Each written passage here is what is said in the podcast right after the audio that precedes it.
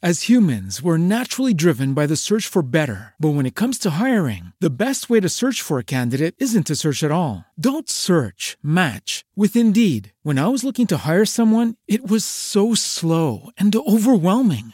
I wish I had used Indeed. If you need to hire, you need Indeed. Indeed is your matching and hiring platform with over 350 million global monthly visitors, according to Indeed data, and a matching engine that helps you find quality candidates fast. Ditch the busy work. Use Indeed for scheduling, screening, and messaging so you can connect with candidates faster. And Indeed doesn't just help you hire faster. 93% of employers agree Indeed delivers the highest quality matches compared to other job sites, according to a recent Indeed survey. And listeners of this show will get a $75 sponsored job credit to get your jobs more visibility at Indeed.com slash podcast. That's Indeed.com slash podcast. Terms and conditions apply.